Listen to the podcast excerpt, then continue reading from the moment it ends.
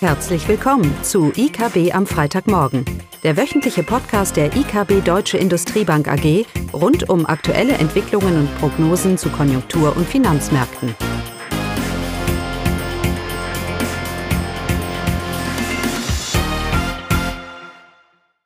Willkommen zu IKB am Freitagmorgen, heute mit Caroline und mir Eugenie. Ja, und die Themen heute sind äh, ein konjunkturelles Update und natürlich die Notenbanken EZB und FED.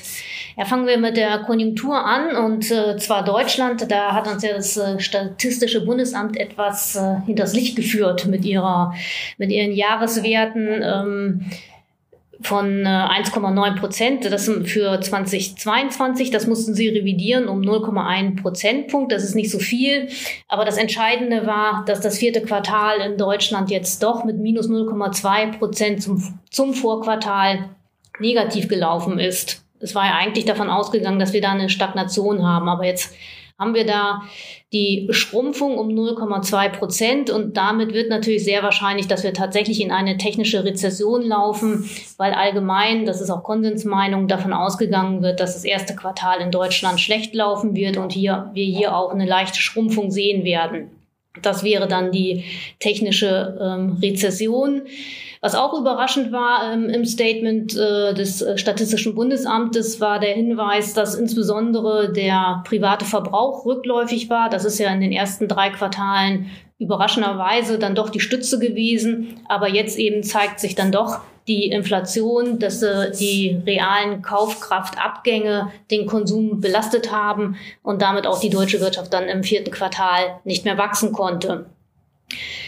Unsere Prognose bleibt so, wie, wie sie auch im Grunde in den letzten Monaten waren, war und wir hier auch immer wieder erläutert haben. Wir gehen davon aus, dass das erste Halbjahr weiterhin schwach verlaufen wird und dass dann ab dem zweiten Halbjahr, Klaus würde jetzt wieder lachen, die Belebung kommt. Und von daher fürs Gesamtjahr ergibt sich dann eine leichte Schrumpfung von minus 0,3 Prozent für die deutsche Wirtschaft. Ja, und in der Eurozone, wie sah es da aus? Genau, die Eurozone konnte im vierten Quartal nur minimal wachsen mit 0,1 Prozent. Wie wir gehört haben, hat Deutschland eben mit einem negativen Wachstum mit 0,2 beigetragen. Auch Italien hat ein negatives Wachstum von 0,1 Prozent. Und bei den ähm, anderen großen europäischen Ländern war Frankreich und Spanien, die ähm, positiv gewachsen sind mit 0,1 beziehungsweise 0,2 Prozent.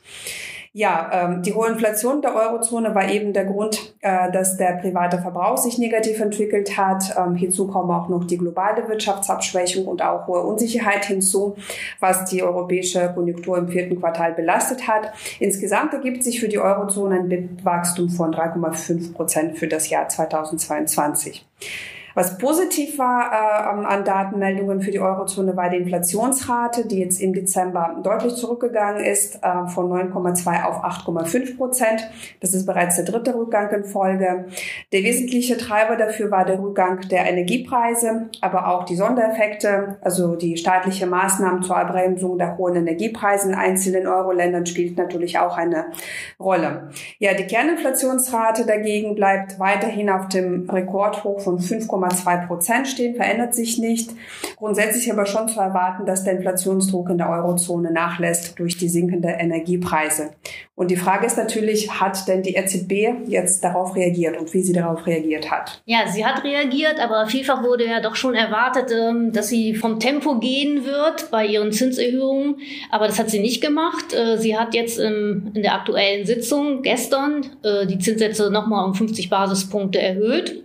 Und sie hat auch angekündigt, in der nächsten Sitzung im März nochmals die Zinssätze um 50 Basispunkte zu erhöhen. Damit wurde nicht unbedingt gerechnet, weil eben die Konjunkturdaten, wie Eugenia das ja gerade berichtet hat, und auch die Inflationsdaten ja jetzt gar nicht so schlecht sind. Aber dennoch, die äh, EZB hat betont, das Ziel bleibt die Inflation, die Inflation auf mittelfristig zwei Prozent zu drücken. Und da möchte man wirklich Vertrauen haben, dass das gelingt. Äh, die Präsidentin Lagarde hat gesagt, die, das Prognoserisiko für Konjunktur und Inflation, das ist jetzt ausgeglichener. Das heißt also, Prognoserisiko für die Konjunktur hat abgenommen und äh, das Aufwärtsrisiko für die Inflation auch. Also man sieht nicht mehr so starke Inflationsgefahren wie noch im Dezember. Aber der Inflationsdruck bleibt weiterhin bestehen. Das sieht die EZB auf alle Fälle so. Und angeführt wurden hier folgende Gründe. Zum einen, was äh, Eugenia ja auch gesagt, hat, auch gesagt hat, die Kerninflation ist weiterhin über fünf Prozent und das ist ein, ein, starkes Wachstum, das besorgt. Und es bleiben eben die Risiken, Energiekosten, Löhne, die Lohnverhandlungen jetzt, also der Zweitrundeneffekt und natürlich auch die fiskalischen Maßnahmen der unterschiedlichen Regierungen die zwar aktuell die Energiepreise dämpfen, aber letztendlich doch die Nachfrage äh, stabil halten und somit weiterhin für Inflationsdruck sorgen. Hinzugekommen äh, ist äh, aus Sicht der EZB auch die, die Öffnung jetzt äh, aus China dass man sicher, dass man die Lockdown-Maßnahmen abge, abgeschafft hat und äh, dass womöglich hier die konjunkturelle Erholung in China schneller ablaufen wird, also schneller starten wird und dass das natürlich auch wieder zu einem Preisdruck gerade bei Rohstoffen führen kann, das dann überwälzt wird äh, auf, auf die Verbraucherpreise. Von daher äh, sagt die EZB ganz klar, die Geldpolitik muss restriktiv bleiben in den nächsten Monaten, Quartalen. Das Zinsniveau muss also für längere Zeit im restriktiven Bereich bleiben. Unsere Prognose ist, dass der Einlagenzins bei 3,5 Prozent liegen kann und der Hauptrefinanzierungssatz der EZB bei 4 Prozent. Das heißt also, dass über den März hinaus noch weitere Zins Steigerungen möglich sind und was eben auch die EZB ganz klar gesagt hat, äh, dass für diese Inflationsbekämpfung eine spürbare konjunkturelle Eintrübung notwendig ist. Ja, auf der anderen Seite des Atlantiks, da ist die Fed schon etwas weiter, oder? Genau. Ähm es war ja erwartet, dass äh, die FED die Leitzins, äh, Leitzinsen weiter anhebt. Die Frage war natürlich über die Höhe. Und da ist entscheidend, wie die Konjunktur sich entwickelt und auch wie die Inflation sich entwickelt. Und die USA konnte das letzte Jahr mit einem recht guten BIP-Wachstum äh, das Jahr abschließen von 2,9 Prozent. Das ist die analysiert, an, annualisierte quartälliche Wachstumsrate. Und dabei ist die wichtige Stütze für die US-Wirtschaft der Binnenkonsum, ist seit Sommer relativ stabil geblieben, auch wenn die Wachstumsdynamik Dynamik ähm, schwächer ausgefallen ist als im Quartal davor. Zusätzlich haben äh, der Außenbeitrag sowie die Staatsausgaben zu BIP-Wachstum beigetragen. Die Bauinvestitionen dagegen schrumpften äh, durch die hohen Zinsen drastisch. Also insgesamt zeigen aber so die harten Daten noch kein Anzeichen der Rezession, die man eben durch hohe Inflation und steigende Zinsen befürchtete. Wenn man aber Frühindikatoren anschaut, äh, wie zum Beispiel Einkaufsmanager-Index für die gesamte US-Wirtschaft, jetzt für äh, Januar, der ist schon bereits seit mehreren Monaten unter der Schwelle von 50 Punkten, also die Wachstum signalisiert, aber auch äh, jüngsten Daten für Industrieproduktion und auch Einzelhandelsumsätze, die sich rückläufig entwickelten, sie deuten alle auf einen Konjunkturabschwung hin. Ähm, die Inflation dagegen ähm, überrascht positiv wieder. Die Inflation sinkt zum sechsten Mal ähm, im Dezember, jetzt von 7,1 auf 6,4 Prozent. Und diese rückläufige Inflationsrate zusammen mit den schwächeren Makrodaten führen dazu, dass die Fed das Tempo bei der Erhöhung der Leitzinsen ähm, in der letzten Sitzung am Mittwoch reduziert hat. Nachdem sie jetzt vier Zinsanhebungen in Folge von 75 Basispunkte hatte und im Dezember 50, wurde jetzt der Leitzins um nur 75 Basispunkte auf die neue Spanne von 4,5 bis 4,75 Prozent erhöht. Und nun befürchten oder erwarten einige Volkswirte, Volkswirte bereits, ähm, dass es das Ende der äh, Zinsanhebung sein könnte.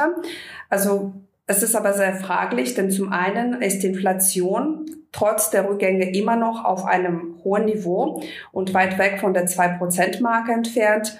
Und Paul betonte auch, dass man sich noch am Anfang der Disinflation befindet und zudem befürchtet Powell noch die Zweitrundeffekte der Inflation durch steigende Löhne, die dann wiederum die Preise unter Aufwärtsdruck bringen. Und hier wird entscheidend sein, wie sich der Arbeitsmarkt entwickelt. Bis jetzt zeigt er sich äh, robust, trotz der schwächeren Konjunkturentwicklung.